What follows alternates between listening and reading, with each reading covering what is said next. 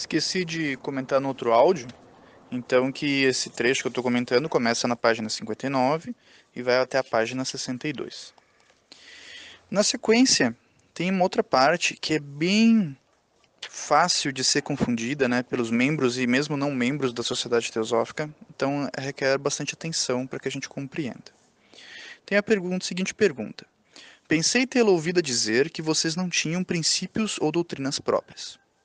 A resposta: Não as temos mais.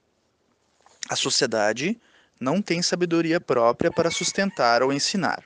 Ela é simplesmente o reservatório de todas as verdades proferidas pelos grandes videntes iniciados e profetas de todos os tempos históricos e mesmo pré-históricos. Pelo menos tanto quanto pôde conseguir. Ou seja, a sociedade teosófica não tem todas as informações, tem todas as informações que ela teve acesso.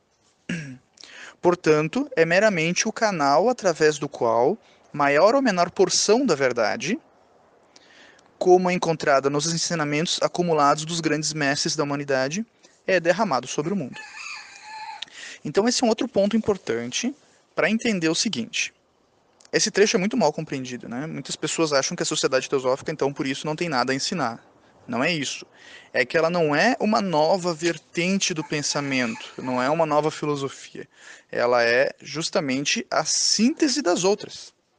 Então são aquelas mesmas verdades fundamentais que se encontram nas outras, uh, com, uma, com informações a mais, né, que, que, que a nossa ilustre fundadora teve acesso ali, algumas informações que já não estavam mais acessíveis para a humanidade, e que não é a sabedoria completa de tudo isso, é somente uma, uma parcela, mas é a maior parcela que temos acesso disponível no momento aberto para a humanidade. Né. Então a sociedade teosófica ela não é, ela não tem a sabedoria do todo, mas é, tem a sabedoria mais completa que a gente tem acesso atualmente, em nossa época, como humanidade. E importante dizer também que ela não é então uma nova vertente, ela é na verdade a síntese das outras. Então, ela engloba o estudo de todas as outras.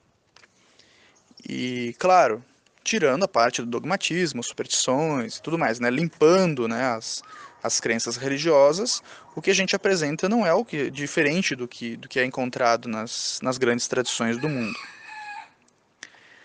Um, continua aqui um questionamento, então, de que essas verdades seriam encontradas no, nas outras religiões, né, nas outras tradições. Então, diz que sim, que essas grandes verdades estão nas grandes religiões, né, uh, porém, existem alguns problemas ali na questão das grandes tradições, né, um deles é o dogmatismo. Então, diz aqui, né, que foram então adotados e seguidos mandamentos de apenas um mestre escolhido excluindo todos os outros. Um, cada religião é, assim, um fragmento da verdade divina, feita para focalizar um vasto panorama da fantasia humana, a qual pretendeu representar e substituir aquela verdade. Então, a, a, cada religião né, é um fragmento, é uma parcela dessa sabedoria divina que a gente chama teosofia, e o grande problema é que o religioso, daí ele, ele pegou uma parcela e ele excluiu todas as outras parcelas. Né? Então, as outras religiões, as, as outras tradições, os, os, outros grandes mestres da, da, da, humanidade, grandes santos, sábios, videntes e tudo mais. A teosofia não exclui nenhum. Essa é a questão. Estuda todos eles. De maneira comparativa, encontrando os pontos comuns.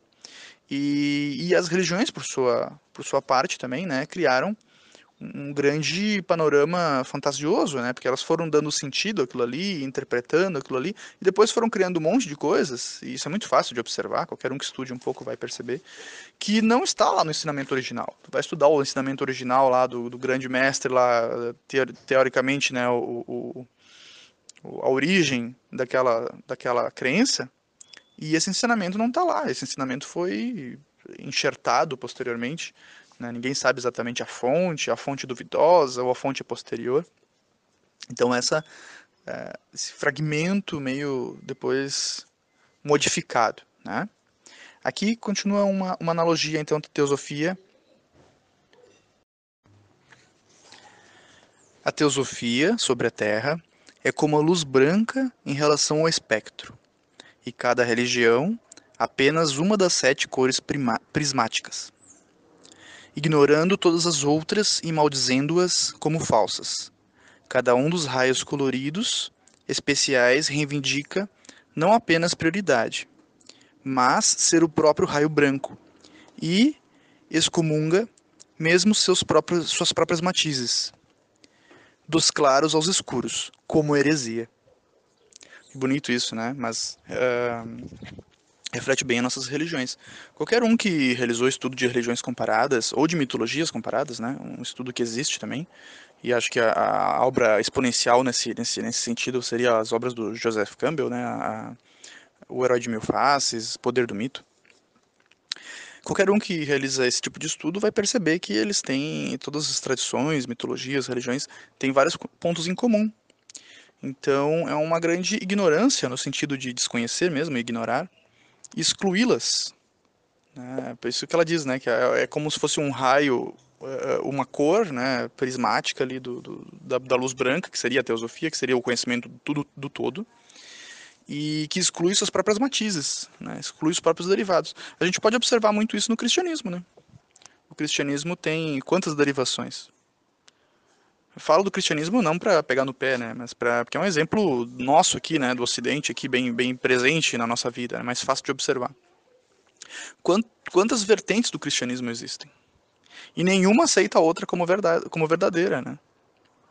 Então notem que é, partem do mesmo ponto de partida e, e, e quantas ramificações, né? As, as, grandes religiões ocidentais, todas elas, né? Todas vêm do tronco judaico-cristão ali e depois vão se ramificando. Então, notem que é bem isso que ela disse, né? É, é uma faceta, não é a verdade completa, e mesmo assim, é, mesmo ela eh, renega, né? Exclui suas próprias matizes. Né? Então, ah, a gente acredita no azul. Ah, não, mas se for um azul mais claro, já não, não, não é verdadeiro. O azul mais claro não, não serve para nada. Azul escuro também não. Azul marinho também não. Né? Então, acho que é uma boa ilustração da questão da diferença entre as religiões e, e a teosofia. Tem um outro trecho que eu marquei aqui, ó. Então, somente através do estudo das várias grandes religiões e filosofias da humanidade e da comparação desapaixonada delas, ou seja, tem que desapaixonar, né? Não adianta fazer o estudo comparativo se eu já tenho uma que eu estou apegado e eu não vou aceitar nada que contradiza ela, né? Aí, aí eu não vou aprender mais, eu vou continuar com a minha convicção, então eu não preciso estudar, né? Se tudo já está certo, já tenho as respostas, fecho o livro e segue com isso. Penso eu, aí é, é, é anexo meu. Uh, então, comparação desapaixonada delas com uma mente sem preconceitos, conceitos prévios, né? Que os homens podem esperar alcançar a verdade. Então é justamente isso que a teosofia se propõe, né? que a sociedade teosófica se propõe, em realizar esse estudo comparativo.